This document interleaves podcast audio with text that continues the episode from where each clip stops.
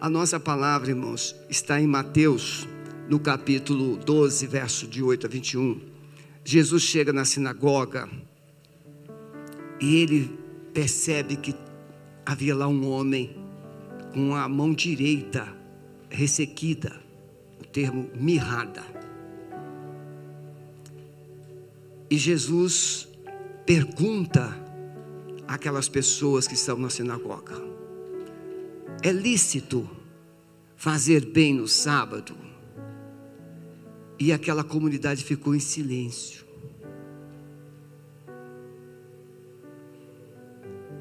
E Jesus então chama aquele homem: venha cá, estende a sua mão direita. E a mão ficou curada. Você já percebeu que quando uma pessoa tem uma certa deficiência, se é na mão, ele anda com a mão no bolso. Se é um problema de ele manca, ele vai colocar uma palmilha em um dos calçados para tentar nivelar o máximo possível. Eu até brinquei na última vez que eu preguei sermão, se é um gago, ele fica o mais quietinho possível. Para ele não se sentir constrangido. Mas toda pessoa com deficiência, se é um cego, ele usa óculos escuros todo deficiente fará de tudo para não aparecer. Mas ele está procurando uma resposta. Ele está procurando solução. Ele está procurando um milagre. E a nossa palavra foi, é impressionante como que Deus trabalha num sincronismo, numa harmonia tremenda. O pastor João fala da ação social. Muitas vezes no nosso culto, na nossa comunidade, nós não temos a dimensão clara. Quem é que está com a dispensa vazia? Quem é que tem muito mal na geladeira? Água. Não tem lá uma fruta, um docinho, uma carne no congelador? Eu liguei para um membro da igreja que eu estava acompanhando, já tinha ajudado, e eu liguei. Eu estava fazendo uma leitura bíblica no meu quarto e o Espírito Santo me trouxe à memória esse querido irmão, e eu liguei em, em vídeo para ele. E quando ele atendeu, ele me ele mandei, chama a sua esposa. E começamos a conversar, perguntei como é que vocês estão. Ele disse, ah, pastor, estamos indo, apareceu é, estava desempregado há mais de um ano. Apareceu uma situação assim, assim, assim. Quando desligou, aí orei com, a, com o casal, e quando desligamos, fiz uma transferência que dava para pagar o aluguel, o condomínio e comprar algumas coisinhas para eles. Quando eu mandei o comprovante do depósito, ele mandou uma mensagem assim: nós tínhamos acabado de fazer uma oração, pedindo a Deus um sinal, porque amanhã poderíamos ser despejados. É muito bom a gente poder ser útil, é muito bom. Jesus diz, Paulo faz essa declaração, não, não encontramos nos evangelhos, mas Paulo diz que Jesus falou isso. Mais bem-aventurada coisa é dar do que receber. Como é bom poder dar, doar. Como é bom a gente poder compartilhar. E não é tão bom receber. Apesar do benefício, receber muitas vezes é constrangedor. É constrangedor. Mas recebe, porque precisa. E esse texto vai nos ensinar Aqui na igreja, em qualquer igreja, em qualquer comunidade, temos sempre dois grupos de pessoas. É, inevitavelmente. E pode haver o terceiro, que nós não queremos que exista. Nós temos aquele grupo que veio para oferecer, para adorar, ele veio para se encontrar com Deus, ele veio para ofertar, para compartilhar, para servir, ele veio para fazer tudo o que é preciso fazer para que o outro seja abençoado e seja alcançado. Então, o primeiro grupo é aquele que vem e sabe que ele veio para ter um encontro com Deus. Eu vou adorar o Senhor. E nesse, nessa perspectiva de adorar o Senhor, ele começa a observar a sua volta. Porque o amor enxerga coisas que ninguém enxerga. Eu gosto desse assunto. Você já viu aquela moça linda do lado de um rapaz arrumadinho? Mais jeitosinho, mas não é bonito. Ele é, ele anda arrumadinho, limpinho, cheiroso, cabelo penteadinho, mas falta nele aqueles traços. E aquela moça feliz do lado dele, aquela moça linda. E aí os rapazes, fraco de espírito, dizem assim: o que é que ela viu nele? Quem aqui já, já acompanhou casos assim? Levante a mão. É muito comum. O que, que ela viu nele? Exatamente o que os olhos naturais não conseguem ver. Não é isso, filhinha? A moça linda logo disse ali, concordou comigo. As mulheres sempre ficam do meu lado. E aí, por quê? Porque o amor, ele consegue enxergar as pessoas de uma forma diferente. Gente que ama não vê mendigo. O pastor João Brito tem falado sobre isso. Ele vê uma pessoa em potencial. Hoje nós vivemos uma crise, uma situação delicada, porque é muito difícil se aproximar de pessoas assim na rua. Mas você precisa estar sensível à voz do Espírito Santo, que quem sabe ele vai mandar você se aproximar. Então o amor enxerga. Você chega no culto, e você não está focado em si mesmo, em si mesma, você chega, você precisa saber, hoje é mais difícil, mas você precisa saber quem é que está sentado próximo de você. Pode ver, muitas vezes a gente frequenta um culto, um mês, um ano, e a gente não sabe o nome daquela pessoa que senta próximo de nós todo culto. Você já, já teve dificuldade porque você gosta de sentar naquele lugar, e aí você chegou, alguém já sentou? Esse lugar é meu. Nós nos sentimos proprietários. Aquela cadeira é minha, fica perto do ar-condicionado. Aquela cadeira é minha, fica longe da caixa de som. E por aí vai. Meu querido, minha querida, a gente foi chamado para vir para cá, para olhar para cima e dizer: Senhor, te adoramos, que o Senhor é maravilhoso, o Senhor é bom. Mas aí, por amor a Ele, a gente começa a orar, olhar em nossa volta. Quem sabe que tem alguém com a mão ressequida? Quem sabe que tem alguém com a dispensa vazia? Deus tem me dado experiências tremendas. Já cheguei a investir seis mil reais por mês nessa pandemia, ajudando famílias. Não dinheiro da igreja. Atualmente estou ajudando em média quatro mil reais por mês.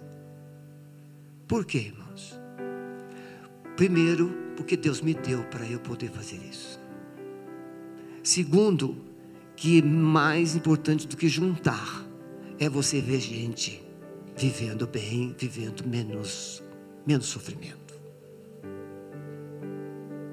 Não é tempo de juntar, é tempo de compartilhar. Para eu não gastar tudo, eu fiz um consórcio. Já tem sempre alguém querendo fazer parte do consórcio. Aí fiz o consórcio porque para não gastar. Deu para entender? Então, o primeiro grupo. O segundo grupo é aquele que vem, que precisa, mas ele se esconde. Ele precisa, mas ele não tem como se expor.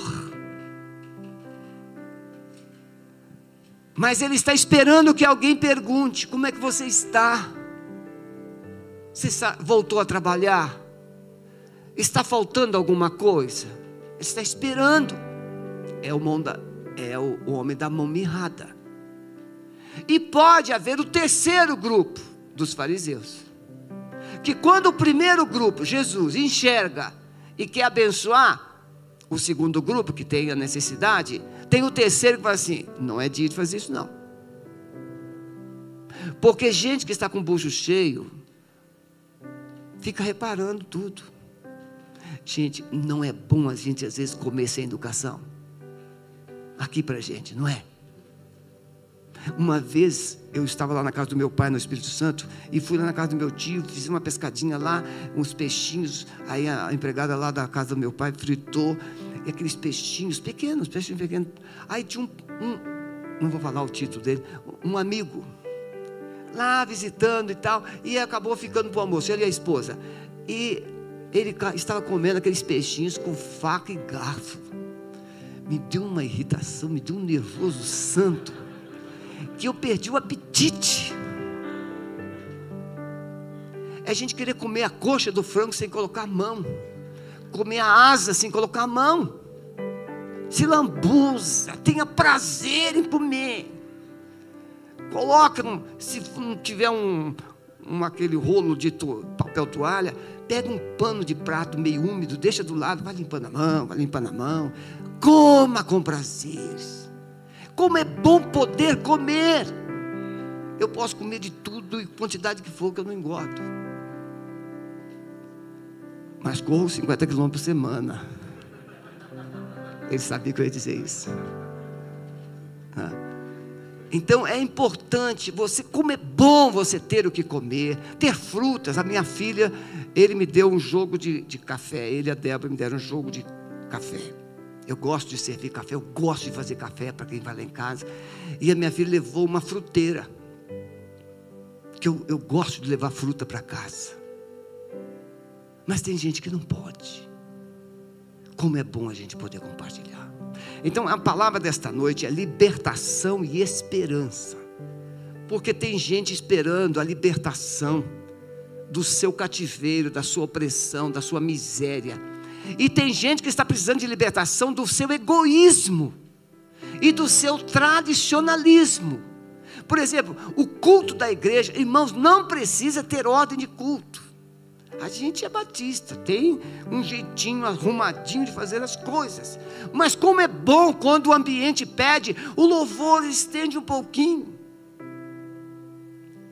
Como é bom quando o ambiente eh, pede, e a pregação não é questionada se passou 10, 15 minutos.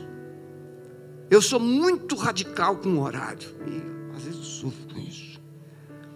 Mas de vez em quando lá na Alameda, o nosso culto teve algumas vezes lá que encerrou 11 horas, 23 e 30. Pastor, que loucura. Não sei o que aconteceu. Não dava para terminar. Gente começou a vir para frente, não tinha pandemia ainda. Gente começou a vir para frente, cura um, cura outro. João ainda estava lá, acompanhou todo o processo. Gente caía no chão, embriagado no espírito, e o ambiente foi tomando uma forma. E a família que estava nos esperando para jantar ficou irritada porque já deu 11 horas e ninguém chegava. Irmãos, a gente não tinha como sair.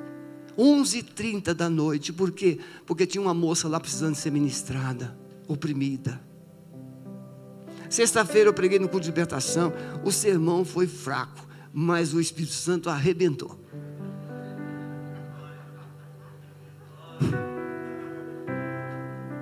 É, o sermão foi meia boca, mas a, o, o, Espírito Santo. Por quê? Vieram duas pessoas no final do culto, que era a ministração. A moça falou assim: a senhora, jovem senhora, com um filhinho. Ela falou assim: Pastor, parece que o senhor me pesquisou no Facebook. E ali nós pudemos ministrar. Chamei uma liderança, encaminhamos, ungimos. E ela saiu dali tão feliz. Tem que ter hora, mas poderá ser que naquele dia a hora é menos importante. Haverá uma necessidade especial. Quem aqui já deixou de almoçar um dia lá no Rio de Janeiro? eu ficava torcendo para o Flamengo jogar num dia tarde. Por exemplo, hoje o Flamengo jogou, eu não vi o jogo, ele é testemunha. Nem os pênaltis eu quis ver. Já estava em casa da minha filha. Por quê? Eu não gosto de misturar as coisas de Deus com as coisas do mundo. Gosto de futebol. E eu sempre estou ensinando isso ao pastor Marival, né, né Simone? sempre ensinando o pastor Marival, encorajando ele. E aí, eu estava lá no Rio de Janeiro, eu falei assim, sábado, Flamengo ia jogar às 16 horas. Eu assim, ah, vou ficar à vontade, aquele calor, né? Você deita no chão, coloca uma almofada e vai ver o seu futebol.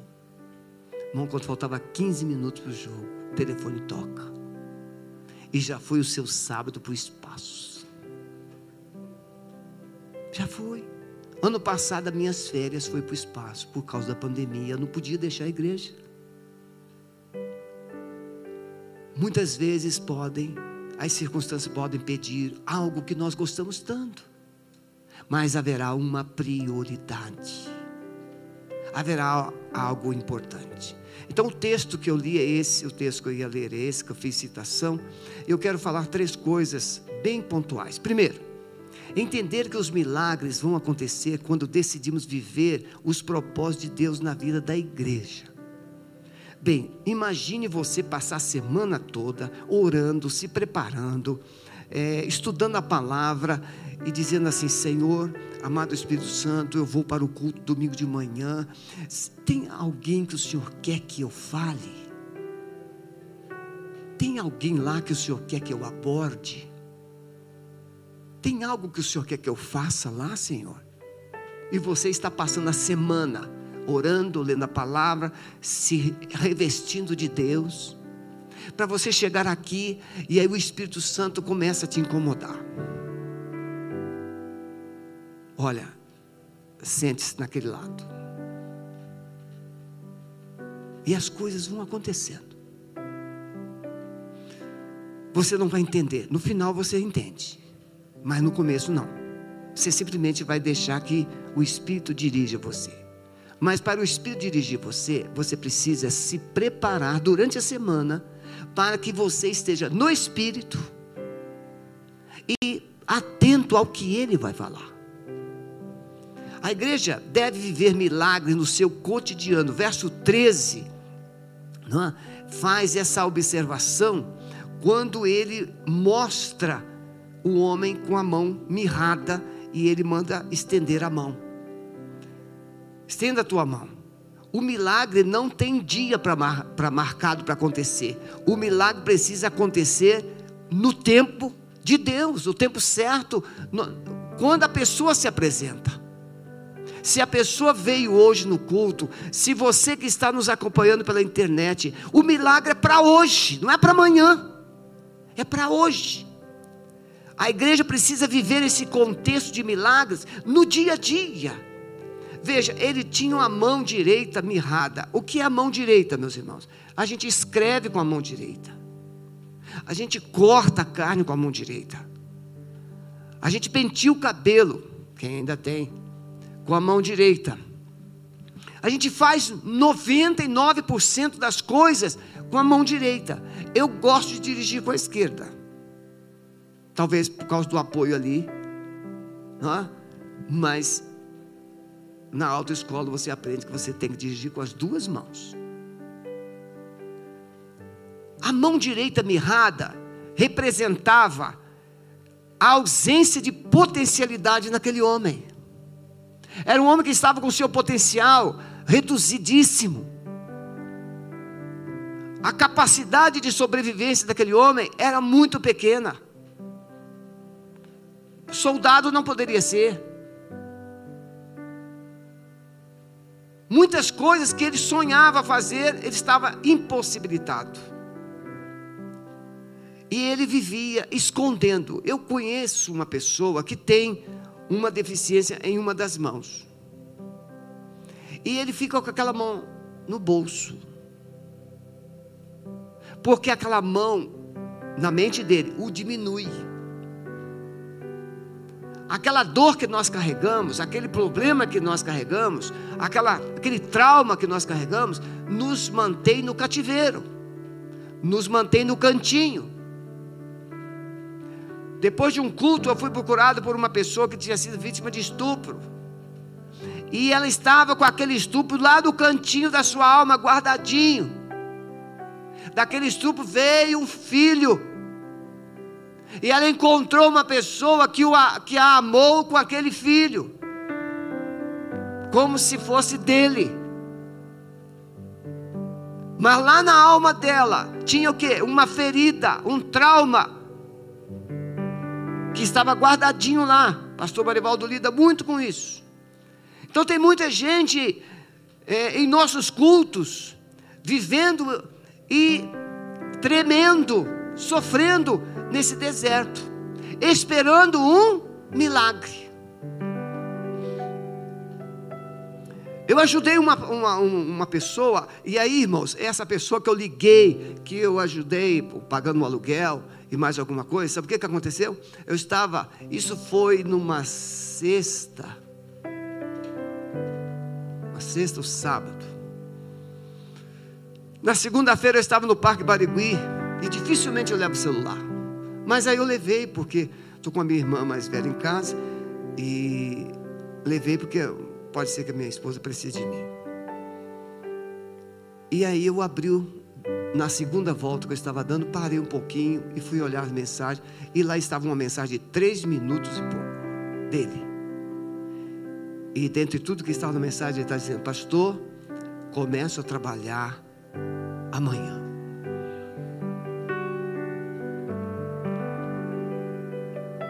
Um emprego bom na área dele.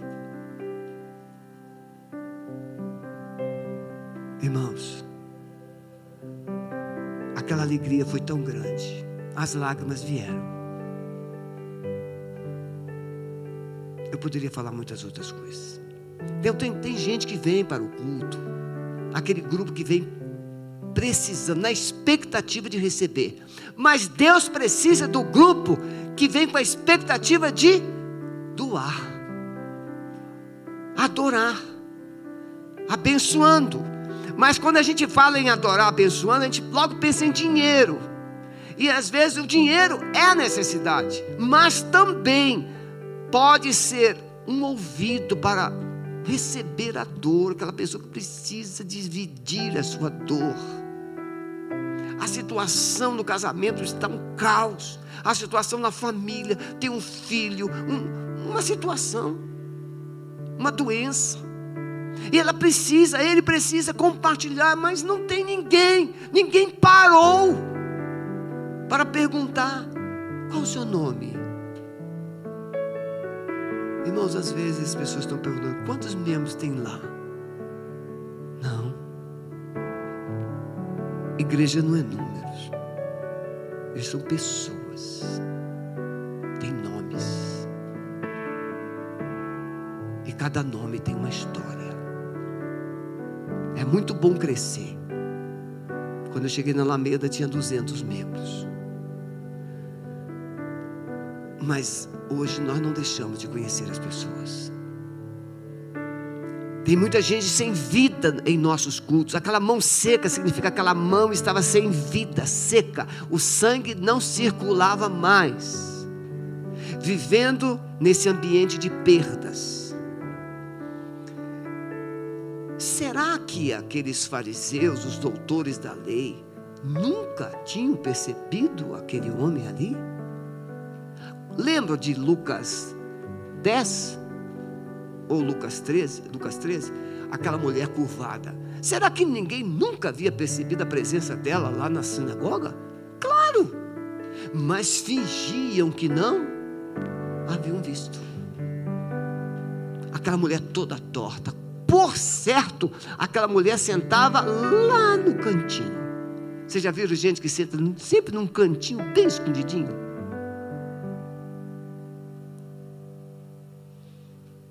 Será que aquele homem com a mão mirrada não havia sido percebido por ninguém naquela sinagoga?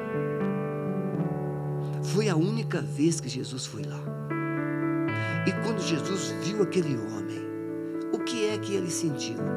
Compaixão. O que é que ele desenvolveu? Amor. O que é que ele fez? Tomou atitude. Ele chamou. Só que Jesus é Deus e ele então ele, ele na sua presciência, né, na sua onisciência, ele percebeu já os comentários no coração, só no coração. Porque você, você está aí bonitinho por fora. Tralha. Você não fala com as pessoas, mas você murmura lá dentro. Está pensando que está abafando. Com todo respeito, as mulheres são boas nisso. Né? Olha que cabelo ridículo. Os homens não dão muita bola para isso, não. Os homens são meio desajeitados para isso. Mas todos nós temos defeitos. Jesus, irmãos, percebeu que na mente daqueles fariseus, doutores da lei, estava assim: será que ele vai curar no sábado? Não pode, não pode, sábado não pode, porque sábado não se pode fazer. E Jesus, então, entendendo o coração deles, chama o homem à frente e pergunta: é lícito no sábado fazer o bem ou não? E eles ficam em silêncio. Lembra de Elias lá no Monte Carmelo? Se Deus é Senhor, você viu? Se Baal é Senhor, você viu? O que, que o povo ficou? O povo ficou quieto. Tem gente que só vive em cima do muro. Mas Jesus não. A fé precisa ser temperada com amor, meus irmãos. Não é suficiente falar que tem fé, não é suficiente pregar que tem fé, não é suficiente a igreja falar de fé, é preciso viver a fé. Da mesma forma, o amor. A gente precisa ter um amor atuante, um amor dinâmico. Precisamos considerar as nossas resistências ao mover de Deus na igreja. Aqueles fariseus estavam resistindo à presença de Deus. Jesus é Deus. E os fariseus estavam ali, não pode. A ordem do culto aqui, ela funciona desse jeito. Na nossa sinagoga, no dia de sábado, é para ouvir a lei e para ensinar a lei. Não se pode curar ninguém, senão você está fazendo um trabalho. E quem trabalha no sábado não vai para o céu. Deu para entender? A cegueira religiosa pode chegar ao extremo de rejeitar a presença do próprio Deus, porque nós amamos as coisas certinhas. Olha, quem colocou essa coisa aqui escondida? Isso é para ficar aqui.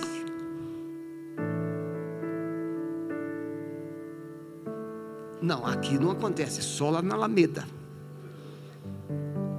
na sua casa. Quem já não brigou com o cônjuge porque a pasta de dente foi apertada em cima? Coisas que são assim, né? objetos fora do lugar, e nós destruímos uma harmonia, porque tem que funcionar tudo daquele jeito. É muito bom. Eu sou muito metódico em casa. Eu chego, eu não deixo o sapato na porta, eu pego o sapato, já levo para a área, passo álcool, gel, coloco lá para secar. Eu sou muito metódico porque eu morei sozinho muitos anos. Perdi minha mãe com sete anos. Agora, você não é obrigado a ser o que eu sou. Você não é obrigado a ser. Podemos perder essa sensibilidade por causa do nosso legalismo. Não pode bater palmas, lembra disso, os mais antigos? Não pode bater palmas, não pode dar glória a Deus, não pode falar aleluia, você não pode isso, não pode aquilo. O não pode, todo mundo conhecia. E o que é que pode? Não, ninguém sabe. O que é que pode? Posso todas as coisas naquele que me fortalece. Eu posso tudo que a Bíblia diz que eu posso. Eu tenho tudo aquilo que a Bíblia diz que eu tenho. Eu sou tudo aquilo que a Bíblia diz que eu sou. Em segundo lugar, meus irmãos, entender a profundidade da missão da igreja. Deus confiou essa missão. Aprender com Jesus como ser igreja. Jesus chega como todo adorador, e ele chega na sinagoga e ele senta e fica lá. Em Lucas 4, Jesus chega na sinagoga e ele recebe a oportunidade de ler o livro da lei, e ele lê Isaías 61 e ele faz a explicação. Hoje cumpriu seus vossos olhos essa escritura. O que que acontece? Lá em, em, em, em Nazaré, em, na Galileia, quando Jesus fala isso, o texto vai dizer, Marcos 6, que, que eles falavam assim: mas ele não é o filho de José, ele não é aquele carpinteiro. Eles depreciam Jesus.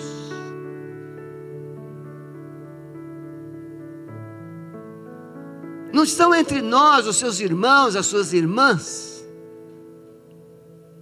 E quem é ele para dizer que a Escritura se cumpriu hoje na vida dele?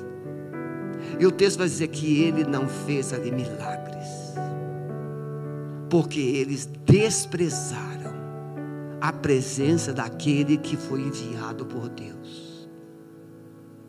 Deus muitas vezes manda uma pessoa para um culto, na expectativa de que esta igreja seja a resposta para essa pessoa mas essa pessoa é, é, ignorada, é desprezada, a igreja não enxerga, a igreja não percebe a oportunidade, e aí o Senhor fala assim: olha, não posso fazer milagres aqui porque vocês não enxergam. Eu não posso abençoar porque vocês não têm sensibilidade. Eu não posso dar mais porque vocês não distribuem. Irmãos Alameda, ela, nesses últimos dois anos, ela distribuiu pessoas, um grupo veio para cá, outro grupo foi para Bom Retiro, irmãos foram para vários lugares. Nós distribuímos vários membros, cinco pastores dos melhores, todos saíram. Foram convidados para pastorear outras igrejas e foram. Nós tivemos que montar uma equipe totalmente nova. Mas a igreja não perdeu a sua capacidade de se mover. Não demitimos um funcionário, não diminuímos uma cesta básica. E no mês passado, como o pastor João Brito disse, nós chegamos a 122% da nossa receita. Pagamos os empréstimos em plena pandemia. Estamos concluindo as obras do templo e do prédio da parte externa. Está ficando lindo. Em plena pandemia. E já temos em caixa o 50% para pagar o último empréstimo. Então veja, a igreja muitas vezes limita o poder de Deus, limita a ação de Deus, porque o que é que ela enxerga? Crise, o que é que ela enxerga? Dificuldades, o que é que ela enxerga? Ela enxerga religiosidade, ela enxerga o Supremo, ela enxerga a Câmara dos Deputados, ela enxerga o Senado, ela enxerga, ela enxerga tudo que está deixando de funcionar. Mas o que é que a igreja precisa enxergar? A igreja precisa enxergar que nós não precisamos de templo. Podemos usar o templo, mas não é fundamental. Nós temos as nossas casas e Alameda ficou 30 dias agora com cultos online e nós alcançamos 122% dos cultos online.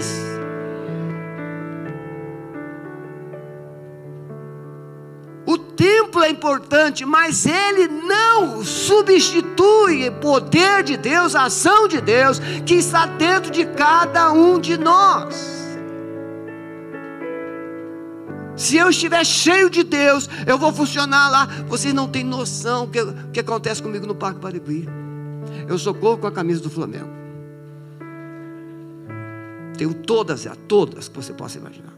Aí quando eu paro, ou então alguém me vê e eu vou, oi, oi, oi, oi, oi, até que a gente Qual é o seu nome? Ah, fulano de tal. E a gente começa a construir amizade. Não precisa ser rápido.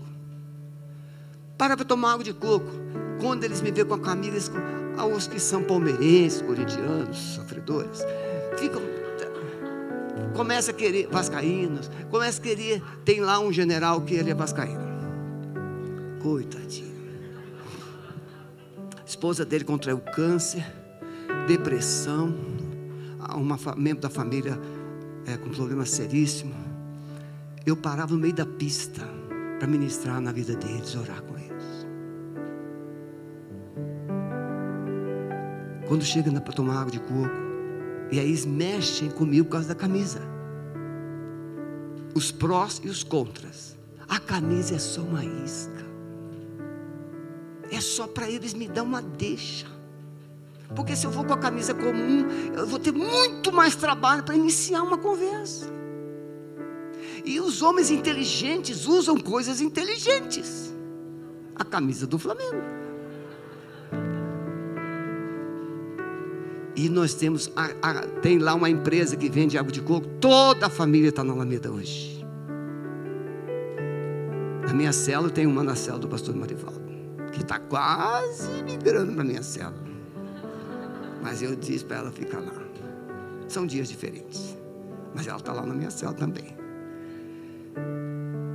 Simplicidade sem, em vez de holofotes, humildade em vez de orgulho, ele promove o homem, não a si mesmo. A igreja não foi levantada para se promover, a igreja foi levantada para promover Deus e levantar pessoas.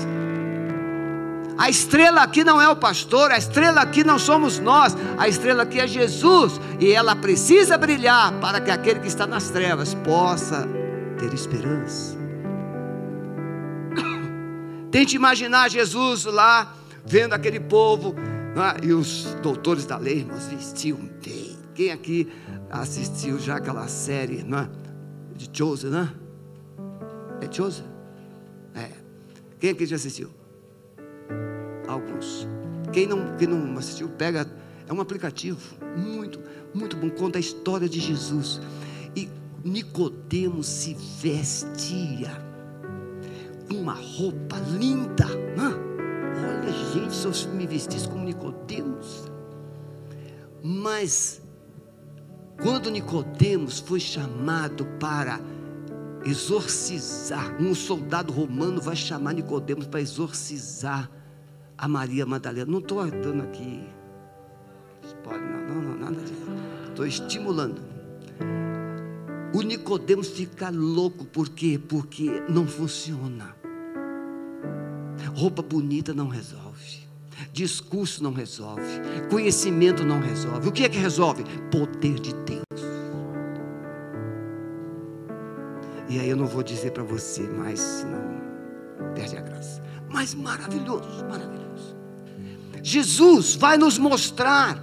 Ele está lá e ele vê aqueles doutores da lei, bem vestidos, com discursos bonitos. Tente imaginar, irmãos, os doutores da lei, porque é, teologicamente falando.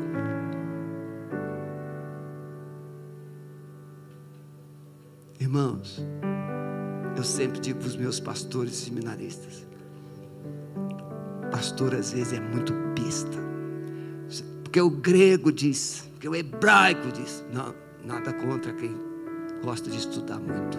Nada disso. Irmãos, o visitante não quer saber o que você sabe de grego. O visitante não quer saber o que você sabe de hebraico. O visitante quer saber como é que aquele problema dele, aquela dor dele vai embora. Como é que meu casamento melhora? Como é que meu filho pode ser melhor? É isso que o povo quer. Aí Jesus olha aquele povo, discurso, porque na sinagoga, quem aqui já foi na sinagoga aqui em Curitiba? O lugar é bonito, o lugar é bonito. Tem lá um lugar de fazer os discursos. E Jesus está só olhando. E Jesus sabe quem está lá sentado. Aquele homem com a mão mirrada. Ninguém se importou com ele.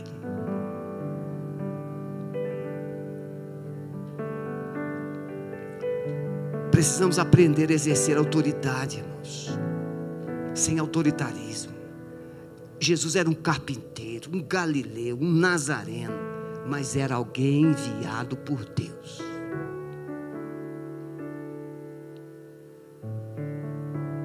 Uma vez eu estava num cemitério lá no Rio de Janeiro.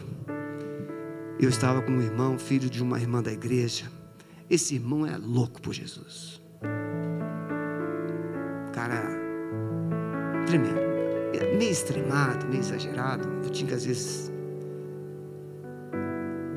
Mas ele era louco por Jesus.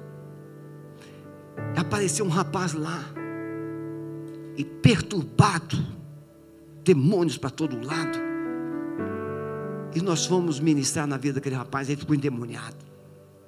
Irmãos, dentro daquelas capelas do cemitério, gente, e o rapaz lá, endemoniado. Eu juro, eu tinha 20 quilos menos que hoje. Pense, magrinho. Se o demônio me desse um empurrão, não sobrava nada. Mas você não tem noção que é Jesus. E a gente ali orando, orando, orando. E ele ficava liberto, mas aquele irmão não se contentava de ele ficar liberto, pastor João. O demônio, aquele irmão falava assim: dê glória a Deus.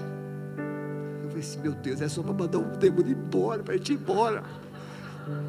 Mas aquele irmão, ele era de Deus mesmo, irmão. Eu também era, mas. Tem um ambiente terrível. O pior lugar para você trabalhar com esse tipo de situação é dentro de um cemitério lugar de morte. Mas aquele irmão, quando ele falava assim, glória, vou ficar demoniado de novo. Isso aconteceu três, quatro vezes. Mas aquele irmão disse: Não adianta, você vai ter que dar glória a Deus. E ele orou até aquele homem dar glórias a Deus, liberto. Ele é um carpinteiro, ele não se veste como rabi, ele não tem discurso eloquente, mas ele emana o poder de Deus. Ele enxerga o que ninguém enxerga, ele fala o que ninguém nunca ouviu antes. Mandaram um grupo de fariseus para prender Jesus, e os fariseus voltaram impactados. Vocês não prenderam, não? Nós nunca vimos ninguém falar como esse homem. Ele era simples por fora, mas ele era poderoso por dentro. Você está pensando que prédio impressiona Deus? Prédio impressiona pessoas? Não, irmãos. O que faz uma igreja crescer é o que acontece aqui dentro. As pessoas virão encontrarão o poder de Deus, encontrarão uma graça de Deus, encontrarão o poder transformador, e elas sairão e vão dizer: vocês têm que ir lá, porque lá o Deus poderoso age. E uma pessoa vai trazer outra pessoa, uma pessoa vai trazer outra pessoa. Em terceiro e último lugar, meus irmãos, entender a extensão desse amor de Jesus. Libertação traz esperança quando o que falta é encontrado. O que, que as pessoas estão procurando? Paz. O que tem de gente com depressão, com ansiedade desses dias, são as coisas que mais atormentam hoje. Pânico. Irmãos, não são só os incrédulos, não. São muita gente cristã, muita gente cristã. Pessoas que estão apavoradas, que estão com pânico. Irmãos, um segredo aqui: a morte não pode mais nos ameaçar. É claro que nós vamos morrer um dia. Nós às vezes tememos é como essa morte pode chegar. Às vezes, é claro que você se protege de um assalto, se protege de um lugar é, inconveniente. Então você às vezes tem receio de como isso pode acontecer. Agora, irmãos, temer o Covid. Não, não. O que o álcool em gel não faz, o álcool 70 não faz, o que a sua higiene não faz, tenha paz. Jesus faz. Jesus faz. Irmãos, se dependesse de mim, eu abraçaria vocês todinho. Eu fiz quatro funerais, três da mesma família em uma semana. Não da igreja, pessoa, uma família que veio do Maranhão fazer o casamento do filho. O pai veio fazer o casamento do filho, contaminou o irmão que morreu em três dias. Ele morreu no dia seguinte e a mãe morreu dois dias depois. Eu fui lá e abracei todo mundo. Fiz os três funerais. Aí eu chego em casa, eu tomo todos os cuidados. Aquela roupa vai para lavar, me limpo todo. Antes de tocar em alguém, antes de tocar. Até as chaves do carro eu purifico. Tomar os cuidados mas não andar debaixo de um jugo de medo. Viver, irmãos, temos que viver a vida. E a vida é dinâmica, ela precisa ser cotidianamente dinâmica. Antes de vir para cá hoje, eu fiz uma reunião, que eu estou saindo de férias hoje. Fiz uma reunião lá com alguns pastores e líderes da igreja para manter a disciplina. Nada de grupinhos, nada de aglomeração, nada disso, nada daquilo. Por quê? Porque o pastor sai, o grupinho fica meio assanhado, fazendo coisa que não deve. Então, se vocês não podem esquecer que eu tenho os meus espiões. Se eu souber que vocês pisaram na bola, Marivaldo sabe, eu sou bonzinho, não sou, mas é. eu sou bom até a pessoa revelar desobediência. Poder de Jesus não é usado para esmagar os fracos. É nesse contexto que Jesus fala assim: ó, olha, você tem lá um boi, um alveire, cai no abismo, cai no buraco, e você vai lá no sábado, sou hipócrita, e você tira, e pensa que ninguém te viu. Eu vi. E agora você está aqui criticando por a gente tirar esse homem dessa miséria, desse sofrimento, dessa vergonha.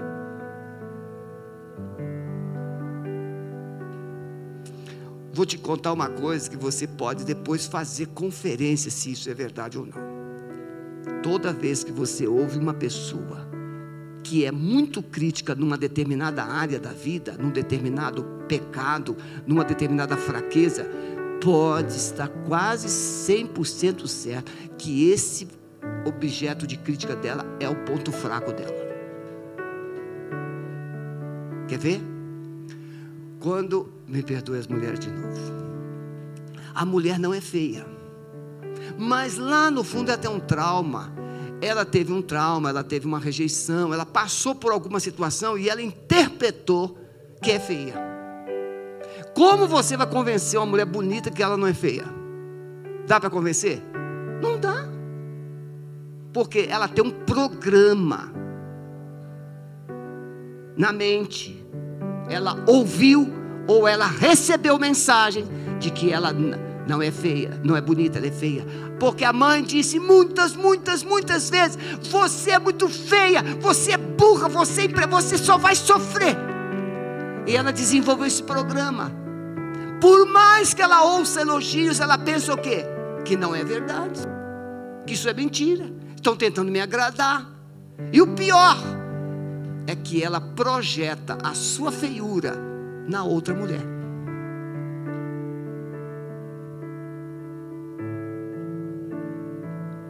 Quando nós projetamos nosso sofrimento na outra pessoa, nós começamos a semear morte. Os fariseus. Eles não tinham vida. Eles não tinham amor. O que, que eles iam projetar para as pessoas? O que eles tinham: egoísmo, autoritarismo, orgulho, religiosidade. Eles queriam que todos fossem certinhos, mas eles não eram certinhos. Mas a pessoa que tem falhas, ela quer corrigir o outro.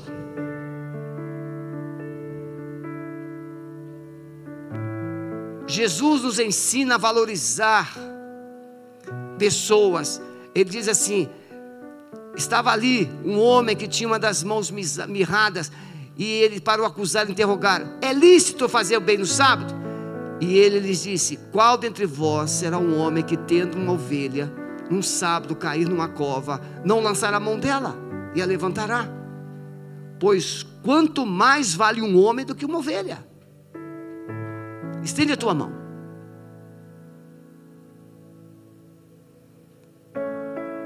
Lá no final, ele vai dizer assim: Olha, como disse o profeta Isaías, a cana trilhada não esmagará, e o pavio que fumega não apagará.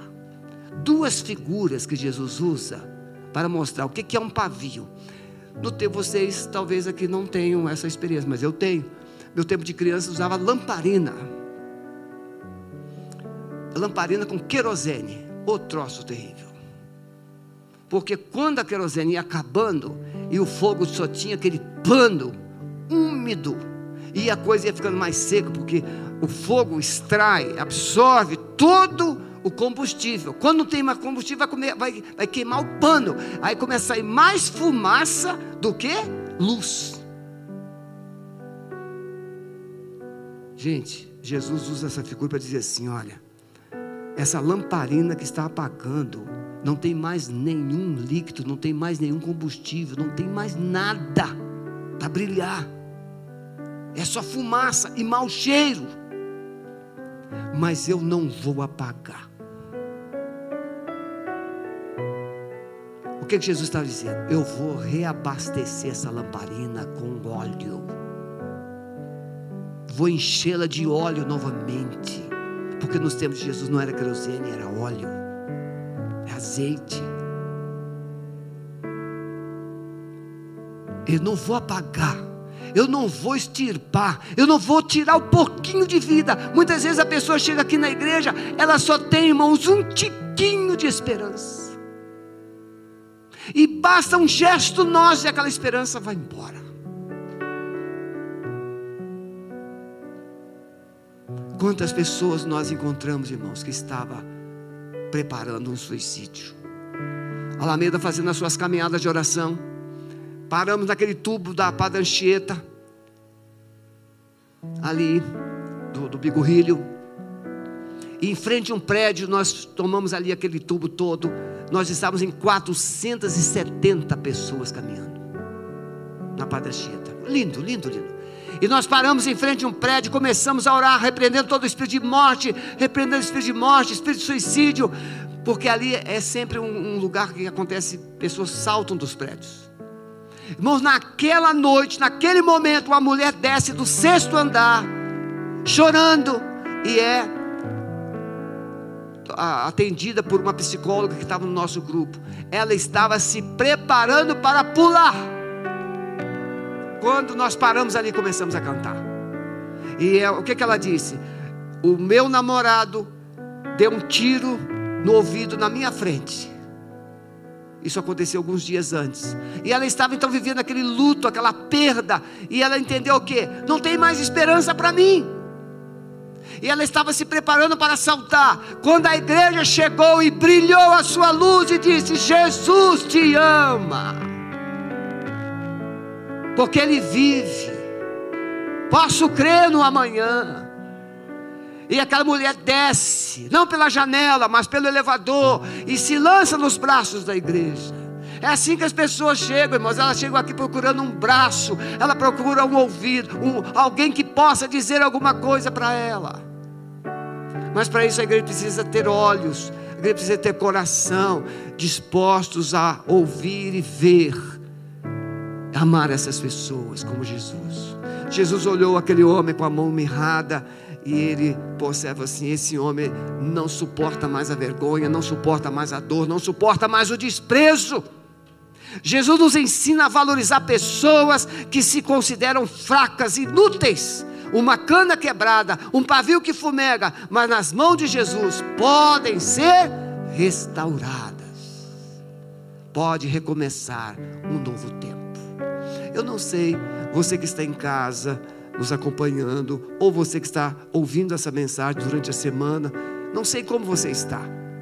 Mas uma coisa eu sei: Jesus conhece a sua dor, Jesus conhece a sua vida, Ele conhece o seu sofrimento, Ele conhece a sua família, Ele conhece o que você está passando.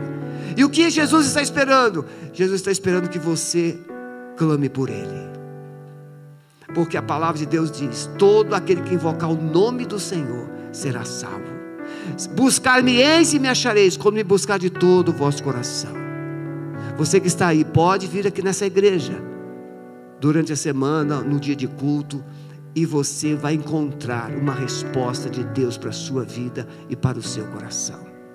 E você que está aqui, eu não sei se você está, qual é a mão mirrada que você carrega, qual é a situação que te faz esconder, fugir, se esquivar, se camuflar. Mas Jesus está aqui nesta noite e Ele está enxergando você, Ele está vendo você, e Ele está amando você. E Ele diria assim: vem aqui à frente. Veja, irmãos, como eu disse, a coisa que, que a pessoa mais menos quer quando ela está com uma situação dessa é se expor. Aí Jesus fala assim: vem aqui à frente. E a pessoa tenta imaginar. Eu acho que, como naquele tempo né, era tipo um vestido, né? A pessoa coloca a mão dentro daquela, daquela turbante dela aí, está escondidinho lá com a mão. Aí Jesus fala assim: estende a sua mão. Brincadeira, né, irmãos? Mas eu quero te dizer uma coisa: Jesus tem o poder, você precisa ter a fé. E a fé não é para te manter no anonimato escondido. A fé é para você se expor. Quer ver um exemplo? Lázaro sepultado quatro dias, já com mau cheiro. Jesus disse assim: tira a pedra. Marta disse: Senhor, já está com mau cheiro, tem quatro dias. Tira a pedra. Tirar a pedra é se permitir expor. Tente imaginar a vergonha que seria se Lázaro não ressuscitasse. Profanou o templo, o, o túmulo. Trouxe um verdadeiro escândalo, expôs totalmente a família.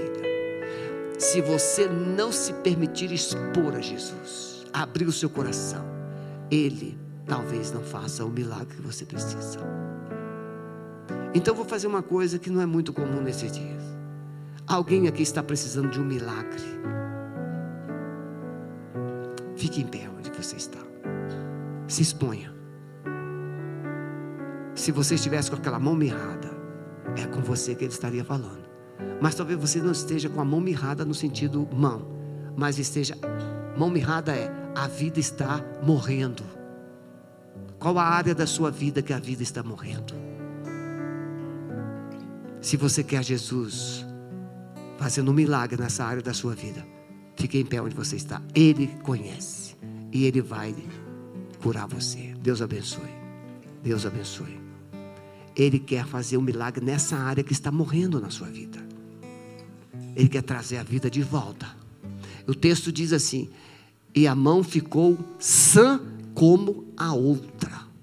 Significa, Ele quer fazer a sua vida voltar a ser como antes. Aleluia. Deus abençoe. Tem alguém aqui que ainda não entregou sua vida a Jesus? Pode ficar em pé. Aceite Jesus, entregue sua vida a Jesus hoje. Ele te ama. Débora, vem cá, filhinha. A Débora vai orar por você. Ela tem um coração muito sensível. E ela vai observar a sua fisionomia e vai orar por você. Senhor, em nome de Jesus, nós como igreja abençoamos os teus filhos que se expuseram agora, que se desprenderam, Pai, do seu eu, se desprenderam da vergonha e se lançaram nas mãos daquele que tem poder para curar. O Senhor Jesus está aqui. O Senhor tem interesse em trazer vida, em trazer cura, em restaurar aquilo que está definhado hoje, em trazer esperança onde não há mais. Por isso, em nome de Jesus, nós oramos, declaramos, Pai, restituição de sonhos. Senhor, declaramos agora a esperança sendo renovada sobre os corações. Senhor, a tua filha, o teu filho se colocam diante de ti nessa hora, dizendo: Deus, traz vida. Jesus, me toca. Jesus, restaura o que está morto hoje. Traz para fora. Senhor, em nome de Jesus, declara uma porção nova de fé. Derrama mais fé para que o teu poder seja mostrado, evidenciado nessas vidas, Pai. Em nome de Jesus, declaramos que tudo aquilo que está morto viverá. Declaramos que tudo aquilo que está caminhando para desesperança viverá, virá para fora e todos saberão que foi a tua boa mão, Deus, quem operou isso que foi a tua mão de poder que fez este milagre, que foi a tua mão de poder que restaurou totalmente, completamente, fazendo novo. As coisas velhas ficarão para trás. A partir de hoje, declaramos vida nova, uma nova caminhada, olhos voltados para o alto, de onde vem o socorro verdadeiro, o coração cheio de vida em nome de Jesus, toca com o teu poder. Assim também, Deus, toda a tua igreja, assim também todos os teus filhos que estão nos lares ouvindo agora, que se renderam diante do Senhor. Pai, alcance-os, Deus, com a tua presença poderosa. A glória é tua, Senhor. Nós queremos declarar a glória do Senhor superabundando sobre cada lar nesta noite. Senhor, milagres acontecendo. Somos o teu povo que caminha em fé, que caminha em vida, que caminha em confiança num Deus que é um Deus de milagre, num Deus que continua operando milagres e maravilhas, num Deus que continua agindo em todo tempo. Senhor, então que nós possamos nesses dias nos encher de fé fé para continuar crendo nesse Deus maravilhoso que tem interesse na nossa história, que tem interesse na nossa libertação total, que tem interesse no perdão, que tem interesse na cura das nossas emoções. Faz tudo novo, Senhor, nesses dias. Restaura os corações para o louvor e para a honra do teu nome. Obrigada por essa palavra que encontre mesmo terra fértil, que frutifique nas nossas vidas, em todos à nossa volta. Em nome de Jesus. Amém, amém.